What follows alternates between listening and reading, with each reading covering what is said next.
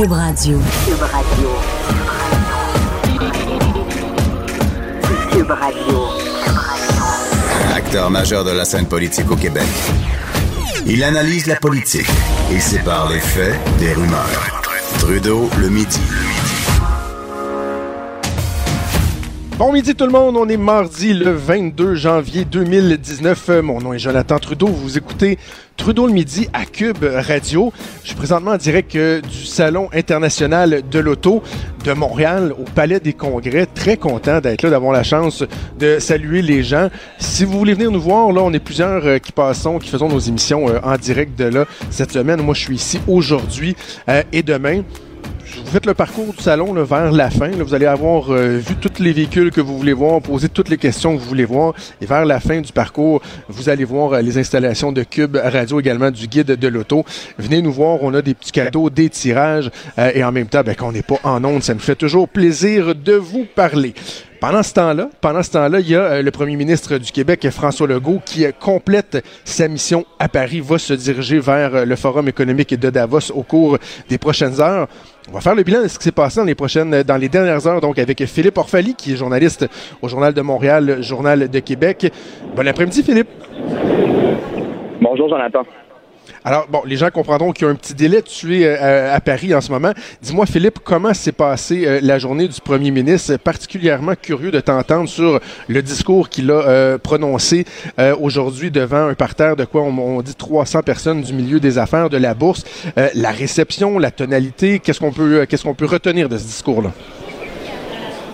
Oui, donc M. Legault a pris la parole, c'est ça, devant environ 300 hommes 300 gens d'affaires. Euh, il expliquait un peu sa vision économique euh, pour les relations Québec-France. Donc, euh, M. Legault veut maximiser, veut doubler les investissements et les échanges entre le Québec et la France au cours des prochaines années. Euh, il dit qu'il aimerait faire ça dans une période de cinq ans.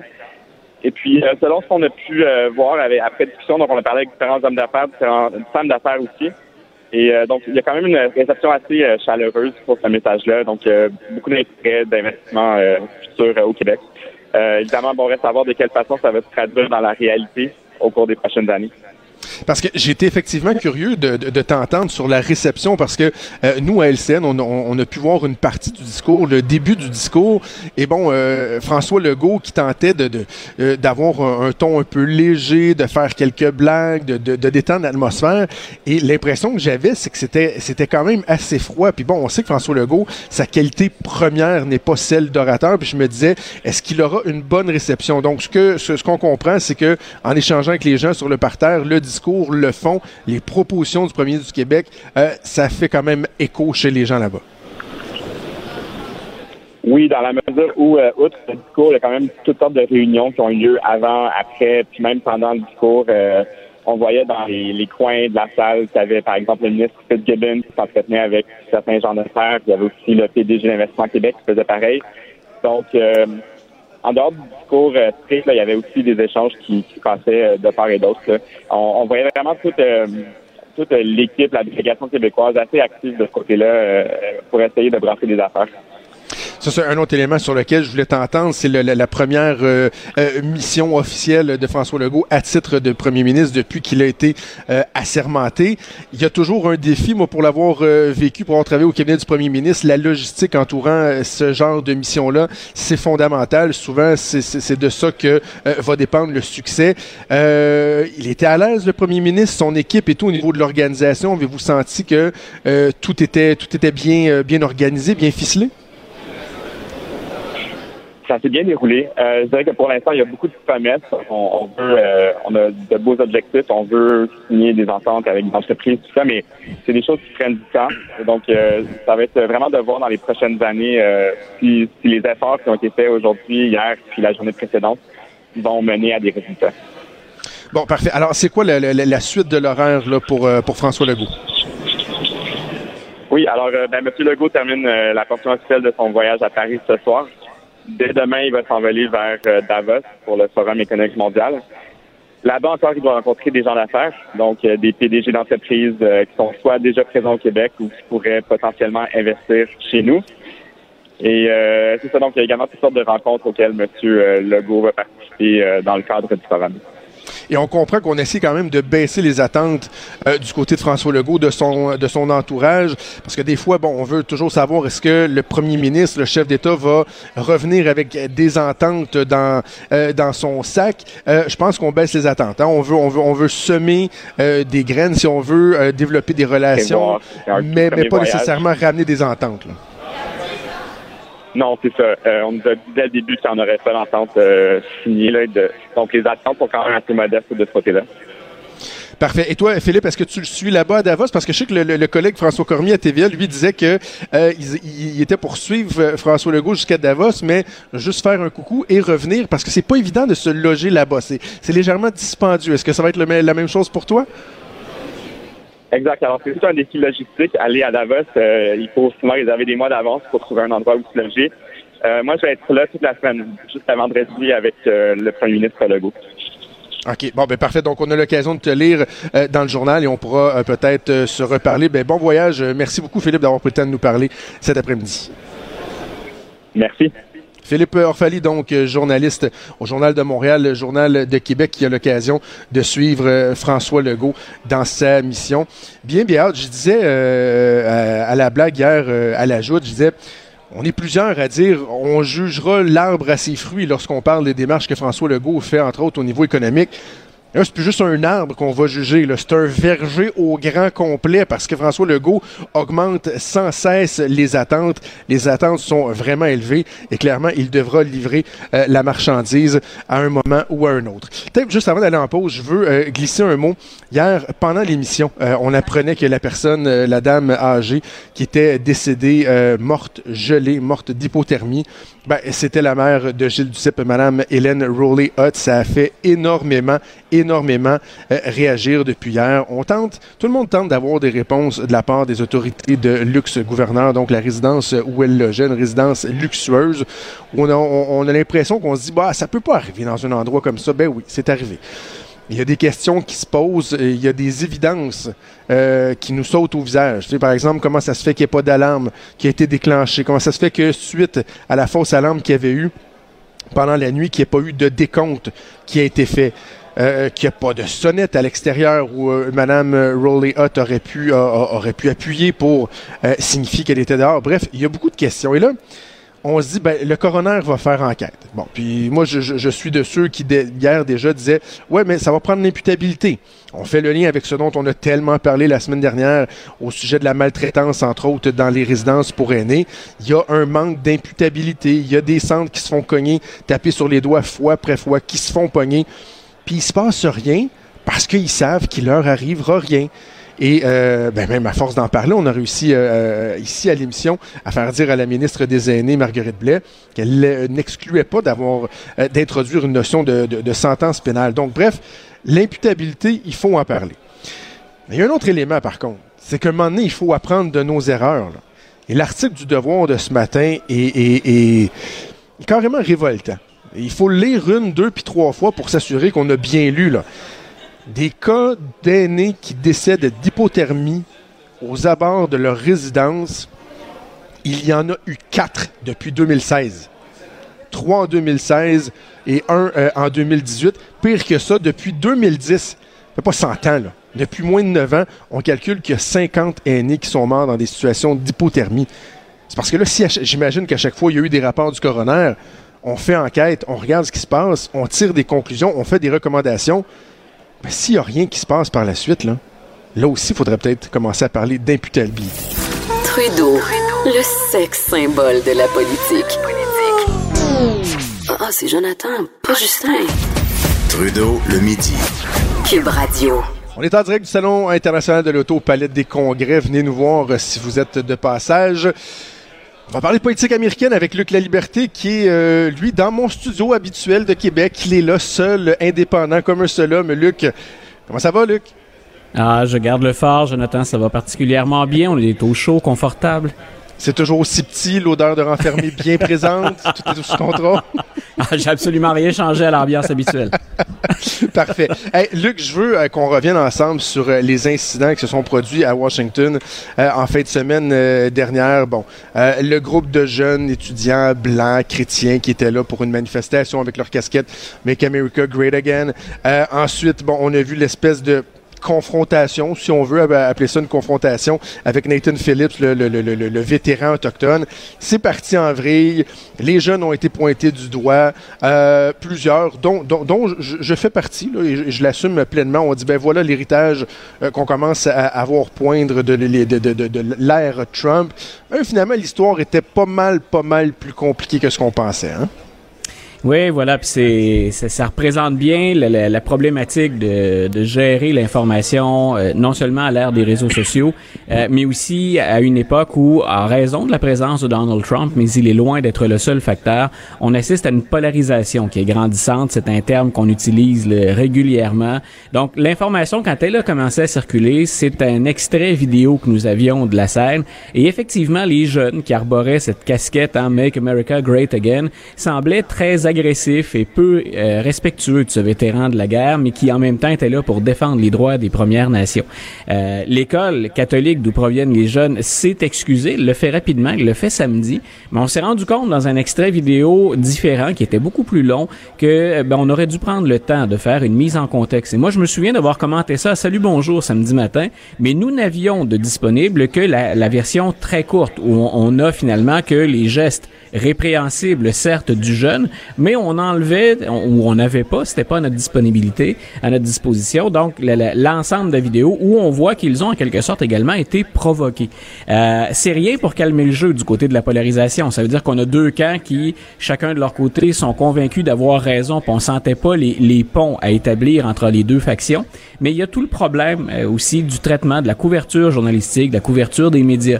Si je commente à chaud samedi matin que je n'ai qu'un extrait dont on vérifie bien sûr le mais qui n'est pas nécessairement un document complet, ben si je commente à chaud, j'ai pas l'information, le recul nécessaire. Et à une époque où on dit qu'il y a des médias qui s'acharnent sur Donald Trump, ben M. Trump a saisi la balle au bon, puis il est intervenu assez vigoureusement pour dénoncer cette couverture-là. Puis je pense cette fois-là, euh, s'il n'a pas raison en entier dans l'incident, sur ce point-là en particulier, ben faut faut lui donner raison. Ouais, mais en même temps, tu sais, Luc, moi j'ai envie de dire, c'est aussi des médias qui ont été au fond de, de, l'histoire et qui ont pu apporter les nuances nécessaires, donner finalement le portrait exact.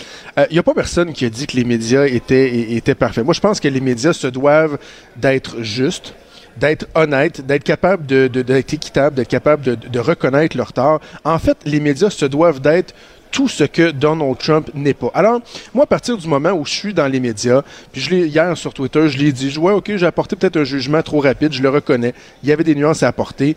Quand je vois tous les gens, les Trump lovers, les, les, adeptes de la secte de Trump, eux, quand est-ce qu'ils reconnaissent que leur, euh, adoré, leur adoré commet des erreurs? Quand est-ce que Donald Trump euh, reconnaît qu'il se trompe. Donc, tu sais, un moment donné, là, ça va être beau le donnage de leçons. Là, là je comprends que les médias euh, portent finalement la critique avec ce qui s'est passé, mais en même temps, euh, il pourrait se regarder le bout du nez, le président aussi. le, le, le oui, aussi quand je parle de la complexité, en fait, hein, c'est on, voit, je je faisais même pas, euh, je, je, faisais pas abstraction d'un certain nombre de couvertures particulièrement partisanes du côté de Donald Trump. Fox News est euh, dans ce cas-ci le, le, fer de lance, c'est pratiquement la machine euh, à propagande de l'administration. Mais je dirais que ça rend quand même ça très très complexe. On a quelqu'un qui est omniprésent. On a des gens qui prennent un malin plaisir aussi à faire circuler de fausses informations. Je dirais que notre travail finalement est d'autant plus complexe. Et c'est tout à fait honorable qu'on soit en de revenir puis de dire, écoutez, on est allé un peu vite ou encore on vous a rapporté l'information telle qu'elle était au départ, mais on ajoute maintenant des variantes ou des nuances. Je pense que ça, c'était tout à fait correct de le faire. Ce que je soulignais, c'est dans une époque où le président nourrit la polarisation, ben, nourrit cette division-là qui existe, il l'a pas inventé, mais il s'en sert. Ben, le travail journalistique et la couverture politique, ben, c'est d'autant plus complexe et euh, difficile dans certains cas. Et, et, moi, il y a toute la notion du manque de respect. L'exemple que le président américain euh, euh, représente pour, pour la jeunesse, c'est pas vrai que de, de, de tweet en tweet, de jour en jour, de semaine en semaine, ça n'a pas éventuellement une influence de voir que le président américain lui-même, lui-même traite les gens avec si peu d'égard, si peu de respect. Euh, il va de mensonges, de demi-vérité. Moi, c'est cet aspect-là que je dénonce avec véhémence. Et ça, euh, histoire vraie ou histoire à nuancer, je ne, je ne décolère pas de ce point-là. Faut dire aussi, Luc, que c'était la deuxième histoire euh, en quelques jours qui faisait mal, si on veut, à l'image, de la réputation des médias, parce que il y a BuzzFeed aussi qui a échappé pas pire. Là. C'est-à-dire qu'il a, il y a encore là, il y a différentes façons de, de, de, de, voir les choses. Quand on parle de ce que fait BuzzFeed, c'est que les deux journalistes qui ont sorti la nouvelle, et leur nouvelle, c'est qu'ils ont des informations, selon eux, des sources fiables, selon lesquelles Donald Trump a demandé à Michael Cohen de mentir sur les tractations qu'il y avait entre la Russie et l'équipe de Donald Trump. Et ce qui était important dans le cas de l'histoire de BuzzFeed, c'est que Donald Trump aurait été impliqué dans les négociations, même après l'élection. Ça signifie donc qu'il est en, conflit d'intérêts. Et s'il a demandé à Michael Cohen de mentir devant le Congrès à ce moment-là, ben carrément, il se rend coupable d'obstruction à la justice. Euh, bien entendu, quand la nouvelle est sortie, la première réaction, puis j'étais tout là, la première réaction des gens qui couvrent la politique américaine, c'est depuis quand est-ce que c'est BuzzFeed qui nous alimente ou depuis quand est-ce qu'on part une histoire et qu'on la nourrit à partir de BuzzFeed? BuzzFeed a de belles qualités pour ce que ce doit être ou pour ce que c'est au point de départ, mais on s'attend pas à ce genre de traitement-là de nouvelles de la part de BuzzFeed. Euh, ce qui a euh, permis aux critiques de BuzzFeed d'intervenir, c'est que l'équipe de Robert Mueller a dépêché un porte-parole pour dire cette histoire-là qui vient de sortir sur BuzzFeed, elle comporte des irrégularités. On n'a pas dit l'histoire est fausse. On n'a pas démenti l'ensemble de l'information. On a tout simplement dit la façon dont ça a été rapporté, c'est incomplet ou il y a des choses qui sont à corriger.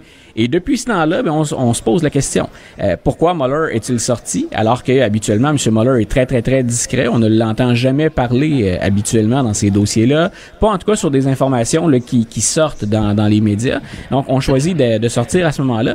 Puis en même temps, ben, ça a refroidi les ardeurs de beaucoup de démocrates qui déjà avaient commencé à crier la procédure de destitution. Ben là on s'est dit oups, il faut quand même se garder une gêne. La gêne étant est-ce que M. Mueller va aller au fond? Est-ce qu'il va nous fournir d'autres informations? Et la réaction de BuzzFeed, ça a justement été ça. Ça a été nous ce qu'on demande au procureur Mueller et à son équipe, c'est ben, venez corriger sur la place publique ce qui serait des erreurs dans notre reportage, mais nous, les deux journalistes impliqués, gardons, maintenons Garde, notre position, ouais. puis on, on s'assoit, on protège cette histoire-là qu'on croit fondée. OK. Euh, hier, c'était euh, jour férié aux États-Unis, le Martin Ouais. Luther King Day. Ça veut pas dire que ça a été plate pour longtemps euh, au point de vue euh, politique. On va parler d'un républicain et d'un démocrate. Premièrement, le républicain, ben, c'est le vice-président du pays, Mike Pence, qui lui a comparé, dans le fond, Donald Trump à Martin Luther King. Quand on parle de polarisation, de débordement, on en parlait tout à l'heure pour ce, ce, ce, jeune étudiant de l'école catholique puis ce, ce vétéran des, des, des, Premières Nations qui, qui était là. Euh, le président Pence hier, il a, il a fait une comparaison qui se voulait flatteuse pour son patron, pour le président américain, mais qui était d'une très grande maladresse quand on se souvient de ce qu'on commémore finalement pendant le Martin Luther King Day. Et il a dit, vous savez, euh, une des choses moi que j'aime du près de, de, de Martin Luther King comme personnage historique, c'est qu'il a changé les États-Unis en changeant la démocratie, revoyant les règles du jeu, en revoyant le, le, cadre juridique ou judiciaire constitutionnel. Et il a dit c'est exactement ce que Donald Trump veut faire. Alors, bien entendu, on imagine que les adversaires de Donald Trump, certains même de ses partisans, ont ouvert tout grand les yeux et les oreilles. Euh, pour ma part, je suis resté vraiment interloqué en disant, est-ce qu'on peut imaginer deux personnages plus différents que Martin Luther King et Donald Trump, ne serait-ce que parce que le fils, par exemple, de Martin Luther King a dit, euh, non, mon père y allait par l'amour, pas par la division et pas par la haine. Et si on regarde le programme que défendait Martin Luther King, bien sûr, il y a plus de droits pour les Noirs, pour les minorités. Euh, c'est pas le bilan le, le, plus positif de M. Trump, ça, la, lutte pour les, minorités. D'ailleurs, ces minorités-là semblent se regrouper contre lui pour la prochaine élection. Mais on oublie aussi qu'au plan économique, Martin Luther King, oublions même la question raciale, il vise, quand il vise le gouvernement ou la gestion de l'économie, il vise aussi une plus grande équité et la lutte à la pauvreté. Il prend la défense des plus démunis et là, il y a plus de couleurs de peau qui tiennent. Alors, peu importe de quel côté on prend cette histoire-là ou qu'on la gère, euh, M. Pence a comme maladroitement provoqué des réactions, puis des réactions qui ont été assez fortes et vigoureuses. Allons à l'autre bout du spectre parce que oui. c'est bien beau d'adresser des reproches euh, au président américain. À un moment donné, il ne faut pas y aller trop fort non plus parce qu'on se voilà. décrédibilise. Il y a Hakeem Jeffries, euh, représentant du euh, démocrate de New York. Lui a fait une comparaison entre Trump et les dirigeants du Coca-Cola. Voilà, il a carrément dit dans une élection. Puis M. Jeffries, en passant, le démocrate de New York, euh, c'est quelqu'un qui a un très très beau profil. On mise sur lui. Il fait partie des candidats de l'avenir du Parti démocrate. C'est un bon orateur. Il a un bon, il a une forme de charisme. C'est intéressant. On mise sur lui. M. Jeffries hier qui euh, profite d'une récupération politique lui aussi de la journée Martin Luther King et compare Donald Trump à ce qu'on appelle le Grand Wizard. Donc le chef finalement, le dirigeant du KKK. Euh, quand je parle de polarisation, ah, on a commencé avec cette opposition-là devant le, monument d'Abraham Lincoln entre le jeune et le vétéran. Ben ça se poursuivait dans ces discours-là. Si le Donald Trump n'est pas Martin Luther King, il n'est pas non plus un dirigeant du Ku Klux Klan. Et M. Jeffries a tenté de prendre la balle au bon dans une autre entrevue. Il a tenté de corriger le tir en disant ce que je voulais dire, grosso modo, hein, euh, nouveau contexte, c'est que M. Trump, c'est pas un raciste. Je ne l'ai pas accusé d'être un raciste. Ce que je lui reproche finalement, c'est de nourrir sa campagne en misant sur la division raciale. Bien sûr, il y a une différence qui est énorme dans la connotation des propos, mais il a quand même associé Donald Trump au chef du Ku Klux Klan. Tout ça, c'est rien pour établir les ponts, c'est rien pour calmer le jeu. On est en pleine période de shutdown, on se prépare pour l'élection de 2020, donc on, on, finalement, on nourrit, on attise le, feu, la colère. Écoute, et Luc, on se reparlera au cours des prochains jours de Kamala Harris qui, comme on le prévoyait, officialisé euh, qu'elle se présente donc pour euh, la présidentielle de 2022. On aura l'occasion d'y revenir. Luc La Liberté, merci beaucoup, toujours un plaisir. Un grand plaisir, une bonne journée, Jonathan. Salut, Luc La Liberté, qui est notre spécialiste de politique américaine. Je ne sais pas si vous avez entendu durant l'entrevue, il y a de plus en plus de bruit autour de moi au Salon international de l'auto. Ben, c'est pas compliqué.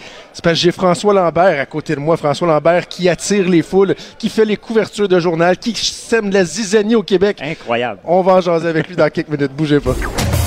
À gauche, à droite, au milieu. Tout le monde est le bienvenu. Jusqu'à 13, vous écoutez Trudeau le midi. Cube Radio. On est de retour dans Trudeau le midi. On est en direct du Salon international de l'auto de Montréal. Venez nous voir. Notre kiosque qui est euh, en collaboration avec celui du guide de l'auto. Très, très, très content de recevoir avec moi ici sur place François Lambert. Salut Jonathan. Content que tu sois là. J'allais dire, ça doit tellement, tu dois être tanné d'entendre l'ex-dragon. J'allais dire, l'ex-dragon François Lambert, un moment donné, on, dirait que c'est, c'est venu comme te définir alors qu'on devrait plus dire l'homme d'affaires François Lambert, peut-être même le, polémiste François Lambert, pourquoi pas? Ben, on m'appelle même, c'est à peu près tout le monde mais euh, qui m'appelle l'ex-dragon. Honnêtement, ça me dérange pas. Les gens le savent que, mais un polémiste, non. Non, je cherche pas la polémique. Je, je, cherche pas le trouble, tu sais, parce que c'est facile de créer le trouble sans nommer de nom. Il y a des gens qui cherchent le trouble. OK? Mettons comme Stéphane Gendron. OK? Bon. lui, tu l'as pas nommé de nom, mais tu l'as nommé. Ben lui, c'est parce qu'il cherche le trouble. quand tu cherches des gens et tu cherches la bébite, puis tu veux attaquer quelqu'un, tu demandes à tes followers attaquer cette personne-là. Euh, ça, il y en a. Lui, il en est un, puis il y en a d'autres. Moi, je cherche pas le trouble, je cherche à mettre en lumière, avec mon œil d'entrepreneur, des, décisions qui se passent dans la, société, que ce soit l'affaire Caroline Léron, que ce soit, on m'a demandé mon avis sur Théo Taxi, que ce soit Bombardier, que ce soit Sears. Donc, je donne mon opinion, ma vision d'entrepreneur sur ma page Facebook parce que j'ai pas d'émission. Et euh, puis pas, pas, parce que j'en veux pas, là, on le s'entend. J'aimerais bien ça. Mais c'est pas, pas ça, c'est que j'ai un bon j'ai un bon public, j'ai des gens qui me suivent sur ma page Facebook et je donne mon opinion 4-5 fois par jour. Tout ce qui me passe par la tête. Mais faire réagir. moi, je, mon travail, c'est de donner mon opinion. Oui. Des fois, je vais écrire une chronique dans le journal. Je veux pas provoquer, je veux pas fâcher. Mais en même temps, quand on écrit un commentaire, on donne notre, opinion, c'est pas pour que ça passe inaperçu. Donc, faire réagir, oui. tu dois pas être ça non plus. Ben, c'est parce que c'est le choix des mots. Hein? Ben, tu le sais autant que moi. Ce qui est important, c'est ton titre et ta fin. Ouais. Entre les deux, là, on peut mettre n'importe quoi. Les gens s'en souviennent pas. OK? Donc, c'est certain qu'on cherche un titre pour être lu. Moi, j'écris sur Facebook. Et si je veux être lu rapidement, l'algorithme de Facebook me force à trouver un titre qui va accrocher les gens. Des fois, ça marche, des fois, ça marche pas. Mais le but, c'est de faire réagir. C'est sûr que si tu n'es pas lu par personne, c'est plate. Donc, c'est certain que tu, choisis l'angle où, sans insulter personne, tu vas faire comprendre aux gens d'une décision qui se passe, comment on peut l'apporter pour que les gens voient un autre angle. Et à l'occasion, ça se peut que j'égratigne des gens, bien entendu. Mon but n'est pas d'égratigner les gens, mais que les gens répondent à leurs actes. Et après ça, ben, s'il y a des choses à cacher, c'est pas mon problème à moi. Euh, Caroline Néron, dans l'entrevue, tout le monde en parle parce que, bon, c'est- difficile de ne pas en parler. On avait déjà prévu se rencontrer aujourd'hui, mais là, ça donne que Caroline Néron euh, euh, a rajouté une couche dimanche dans une très mauvaise entrevue. À tout le monde en parle, où finalement, elle a mis plus de flou que de, de, de, de, de, concret, de, précision sur sa situation.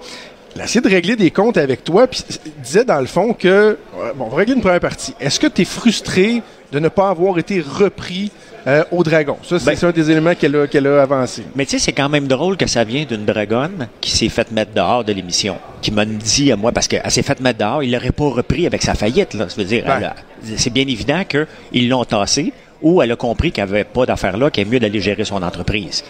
Euh, moi, je suis pas frustré, Jonathan. Je suis pas un gars frustré dans la vie. Quand je suis frustré, je le dis. Je suis frustré. J'ai envoyé un email à Benoît Léger, qui est le producteur, au mois de, de novembre-décembre. J'ai dit, Benoît, est-ce que tu as besoin de mes services cette année comme dragon invité?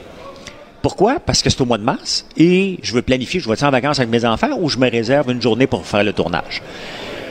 Il m'a répondu, on ne sait pas si on va prendre des dragons invités cette année, c'est la formule, on ne sait pas si on va en prendre des anciens. J'ai pas fait de suivi sur ce email-là. Il m'a pas relancé, je l'ai pas relancé, ça s'est arrêté là. Est-ce que je suis frustré? J'aurais été, si j'avais été frustré, j'aurais escaladé. J'aurais dit, comment ça, Benoît, vous me reprenez pas? C'est inacceptable, j'ai fait un bon show l'année passée, puis regarde ce que j'ai fait. Ça, ça, aurait été frustré, mais je ne suis pas frustré. La réalité, c'est que je suis ici au Salon de l'Auto aussi parce j'ai une compagnie qui s'appelle Boosme, qui m'occupe beaucoup et qui me demande énormément de capital, euh, de temps et d'argent. Je me lance dans l'élevage du lapin. Et Ok. ouais, puis je commence, faut que j'ai, faut que je sois capable de produire 20 000 lapins à partir du mois de septembre. C'est un start-up qu'il faut que j'ouvre, que je faut que je fasse une bâtisse de 50 par 200. J'ai pas le temps d'aller voir d'autres entreprises. C'est la réalité. En ce moment, je suis débordé avec mes choses et j'aime ce que je fais. Et je serais malhonnête d'aller au Dragon pour aller m'investir dans une autre compagnie quand j'en ai déjà 10, dont deux qui m'occupent énormément. Ça me tente pas. Euh, Donc, je suis pas, fru- ah, je suis pas frustré. Puis, si je l'étais, comment qu'elle le saurait? Non, non, c'est- ça Donc, un peu facile. Ça n'a pas rapport avec elle. ma Un autre élément que, que Caroline euh, Néron avançait, elle disait là, donnez-y son show de télé. Là, il veut faire de la télé, il veut faire de la télé. Oui. La- cette visibilité-là, tu la détestes pas non plus. Tu t'as- t'as commencé à l'époque, moi je me souviens de t'avoir vu dans un souper presque Ben oui. parfait, la première fois que je t'ai vu. Il y a, il y a des gens d'affaires, des fois, qui vont euh, tenter d'être visibles pour faire avancer la marque, avancer le, le brand. Toi, tes compagnies, c'est pas nécessairement des produits de consommation de tous les jours. Boost Me, on va en parler, un- je, je vais en parler dans quelques instants. Mais tu le fais aussi parce que t- t'aimes ça, c'est pas mal de le dire. là. Ben non, mais il n'y a rien de mal. Je veux dire, la télévision la radio n'a pas été inventée pour moi, là, parce que sinon, j'aurais toutes les radios puis toutes les postes de télévision puis je me mettrais partout. C'est pas ça l'affaire.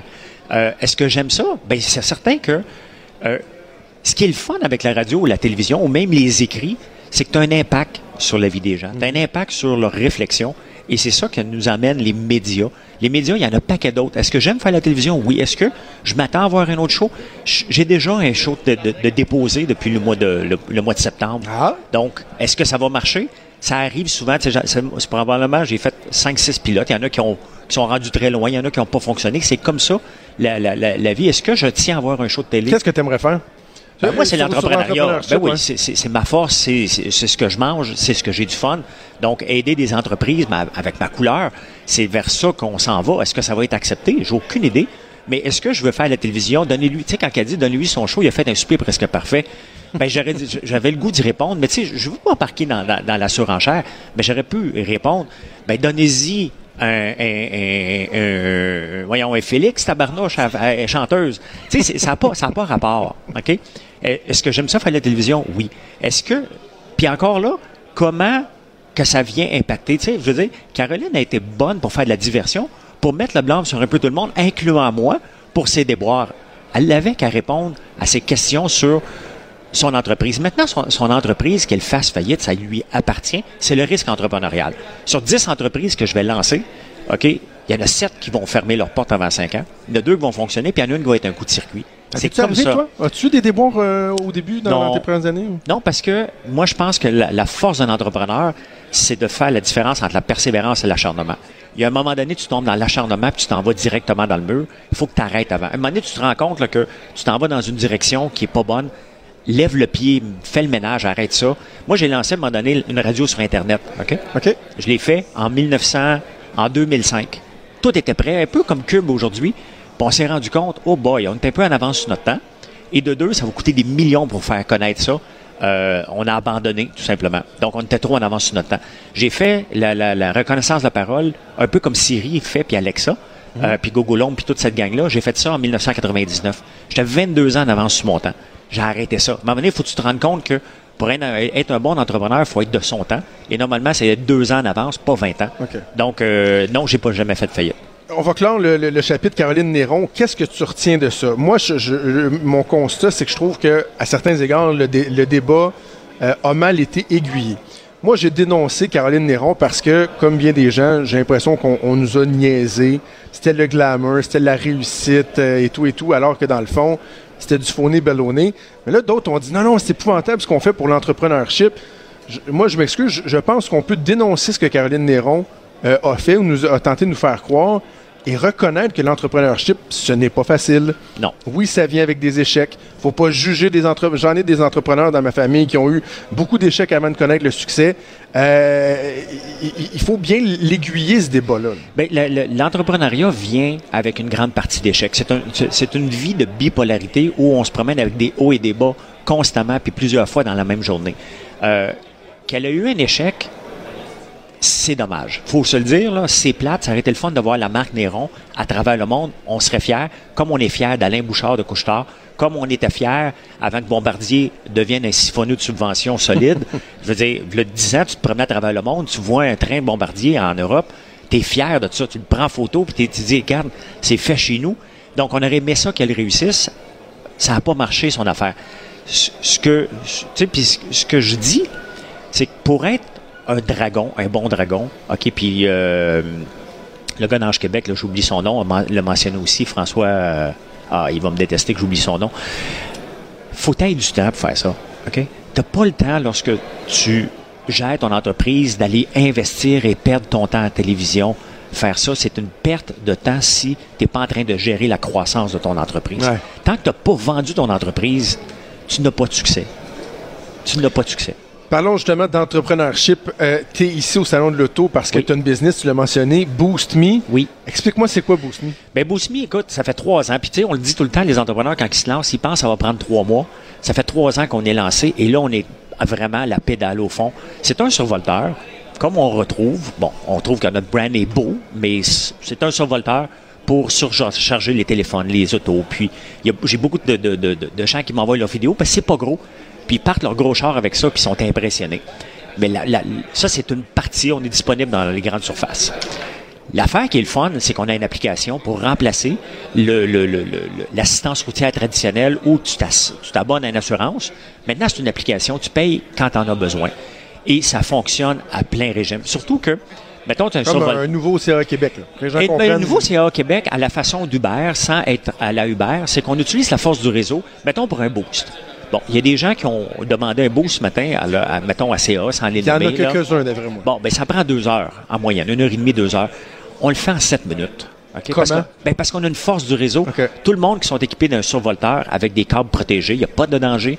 Et eux sont prêts à aller, à aller donner un coup de main à quelqu'un en étant rémunérés. Donc, on charge 25 20 va à la personne qui fait le boost. 5 revient à nous. Puis, tout le monde est content. Fait que ça, c'est moi, je peux le faire. Je peux m'inscrire comme étant un, un booster. Oui. Mais gars, comme là, après ton show, tu as du temps de libre. là, parce que là, temps. parce que normalement, tu es à Québec. Donc là, tu es à Non, non, je Montréal. m'en vais à la joie d'une chronique à écrire, mais mettons que j'aurais du temps. Mettons que tu as deux heures puis il fait froid. Donc, tu te login euh, dans le système comme euh, fournisseur. Et dès a quelqu'un près de toi, on t'envoie, on te demande d'aller booster, tu fais l'accept, puis tu y vas.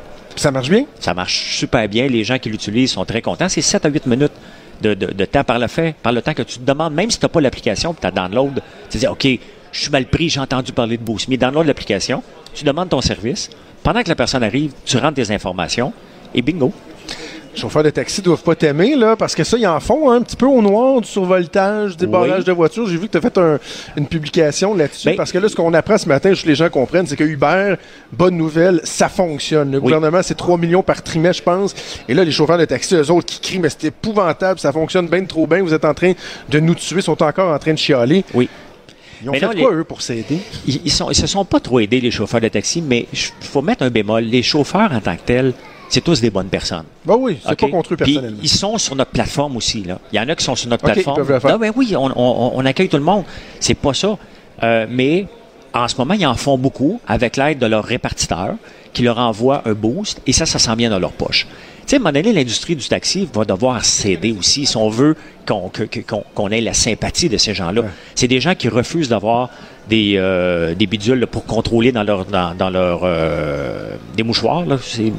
Oui, le, le- le- comme le, M- le M- le- la machine qu'ils ont mis dans les restaurants. Exactement. Et le lobby pousse pour pas que ça soit installé. Soyez de bonne foi, OK? Travaillez ensemble, montrez-nous que vous êtes prêts à tout déclarer vos revenus, puis on va vous appuyer.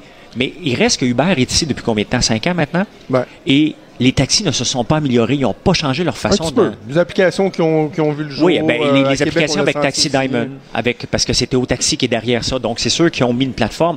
La, la gang à Théo Taxi, ils font cette affaire-là pour, pour améliorer le système. Les autres, qu'est-ce qu'ils font?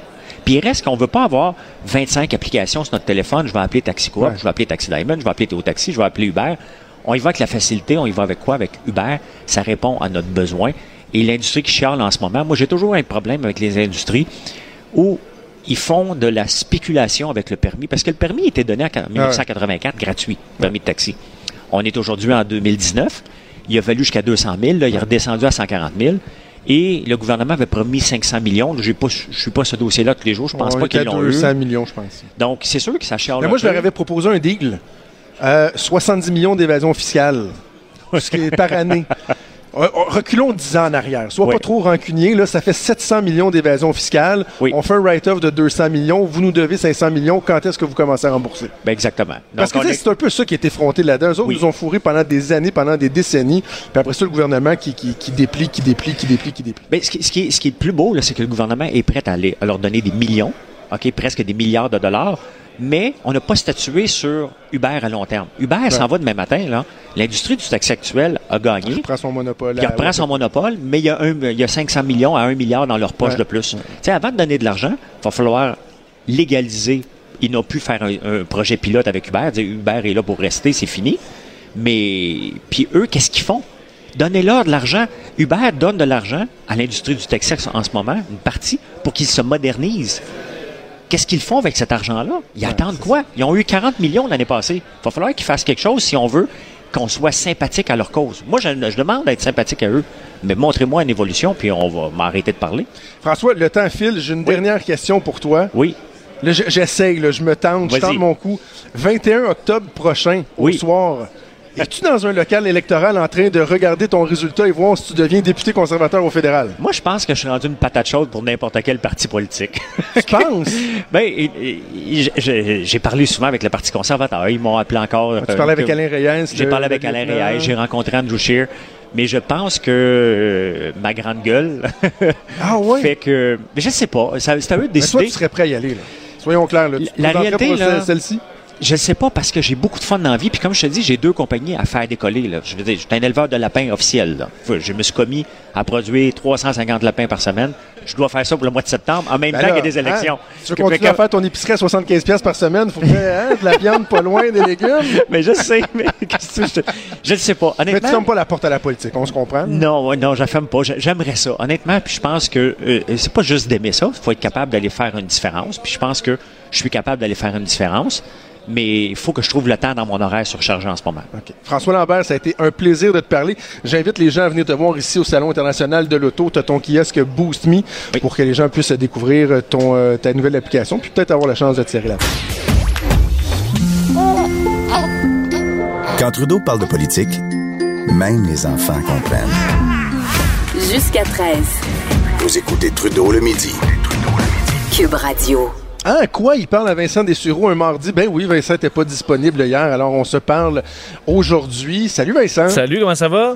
Ça va très, très, très bien. Est-ce que tu es Euh, bien entouré au salon de l'auto?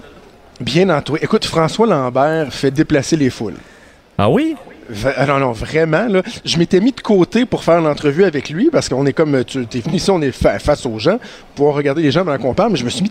Je me suis tourné pour parler avec François. Puis après, je me suis retourné. Il y avait comme 25 personnes qui étaient juste devant la table, là, tu sais, qui regardaient. C'était pas, c'était pas moi qui regardais. Là, OK, ben c'est que tu t'es senti comme moi avec Mario Dumont euh, vendredi, là. Ben, écoute, j'ai animé deux années, moi, avec Richard Martineau, et quand venait à Québec et Oui. qu'on se euh, déplaçait dans les rues ensemble, euh, c'était un exercice d'humilité. Toi, t'étais là. le preneur de photos, là. Oui, oui, ça. oui. Ben, à un moment donné, les gens, ils, faisaient le lien entre nous deux, mais au début, c'était pas si le fun pour Richard parce que les gens pensaient que j'étais son fils. Pour vrai? Là, je disais, franchement, arr- arrêtez, je suis le chum de Ben sa non. fille, voyons. OK, on va commencer avec tes sujets. Les autobahns en Allemagne, ça, c'est les espèces euh, d'autoroutes où on peut rouler euh, sans limite de vitesse. hein. Si je me trompe pas, et là, tu dis que ça se peut que ce soit fini? Ben, c'est un dossier qui est en train de faire le tour du monde, que la, la possibilité que... là, Il faut dire autobahn, ça veut dire tout simplement dire autoroute en allemand. là. donc, Autobahn. euh, les autobahns sont pas au complet sans limite de vitesse, mais il y a des segments qui le, qui le sont. Pour l'avoir déjà expérimenté, c'est assez im- impressionnant pour, euh, pour nous qui sommes habitués de, comme on dit, de topper ça à 120. là. Mais... euh, mais peur? euh, ben, un... Oui, un peu. dire. Un peu, parce que, tu correct. sais, on nous disait, les autobahns, c'est tellement bien fait, c'est super sécuritaire, mais c'est qu'à un moment donné, tu, tu sais, mettons, tu roules à, moi, je roulais en 100 à 170 en familial, là, une, grande familiale. Puis dans ma tête, là, je suis complètement wild, là, mais je le suis pas pantoute. Là, tu, tu regardes dans ton rétroviseur, il y a rien. Tu regardes dans ton rétroviseur, une seconde après, tu une Ferrari qui est apparue en une, une seconde, qui roule à 260. Puis euh, et t'as des petits camions de livraison, là, des vieux camions pas rapport qui roulent à 180. euh, c'est, vraiment spécial. Il y a d'ailleurs des accidents quand même assez spectaculaires. Le jour où tu te plantes à cette vitesse-là, tu te plantes pas mal. Ben, je comprends. Puis comme tu dis, on n'est pas habitué. Puis écoute, je prends euh, 20 secondes pour te raconter une anecdote. Mon père, il y a plusieurs années, ça doit faire, euh, écoute, peut-être une 25 ans à peu près, pour son travail, avait été euh, en Allemagne. Et à un moment donné, il se déplaçait sur l'autobahn, puis il y avait comme une espèce de, chauffeur qui lui avait été euh, euh, Et le gars roulait en fou, tu sais, sur le bord des, des, des, des, falaises et tout. Puis à un moment donné, mon père a dit au gars qui avait un anglais approximatif, I'm scared. Oh. J'ai- peur. Sais-tu qu'est-ce que le gars a fait? Quoi? Il a ouvert son coffre à gants, il a sorti un gun, puis il a dit Don't be scared. OK. OK. Te jure, c'est vrai. Bon. Il avait pas compris la, la nature de la peur. Il avait pas compris la nature. Alors, bref, est-ce que ça pourrait être la fin des autobahns? Bon, c'est ça. En fait, le- le- dans le gouvernement allemand euh, se promènent depuis quelque temps des propositions pour tenter de euh, euh, d'améliorer euh, les le, le rapport de GES. Là. Donc, on doit se rapprocher davantage des objectifs de l'Union européenne, sous peine pour l'Allemagne d'avoir des pénalités si on rate les cibles euh, de réduction du de, de- de gaz à effet de serre dans l'atmosphère. Et dans les propositions qui ont fuité du gouvernement allemand, il y a la- la- le- l'imposition de limite de vitesse de 130 km/h au maximum partout sur l'autobahn, le réseau de 13 000 km d'autoroute en Allemagne. Et là, écoute, ça fait toute une histoire. Faut dire que oui, ça fait, c'est que l'histoire, bon, fait, fait réagir. C'est mythique, c'est- ce- cette- ces autoroutes-là en Allemagne. C'est un point touristique même pour l'Allemagne en général. Euh, mais déjà, le gouvernement, euh, le, le- le ministre des Transports allemand a dit que ça avait pas de bon sens. On pensait pas du tout euh, faire ça. C'est dans les propositions qui ont, qui ont circulé sans plus. T'as le Parti vert en Allemagne qui réclame ça depuis des années euh, de comme façon positive de réduire les gaz à effet de serre. Donc non seulement tu augmentes la sécurité sur les autoroutes, mais en plus tu, tu fais moins d'émanations. Alors ça, ça pourrait peut-être faire son chemin, mais pour l'instant ça semble pas être une proposition qui, Ben, va, qui va aller de l'avant en Allemagne.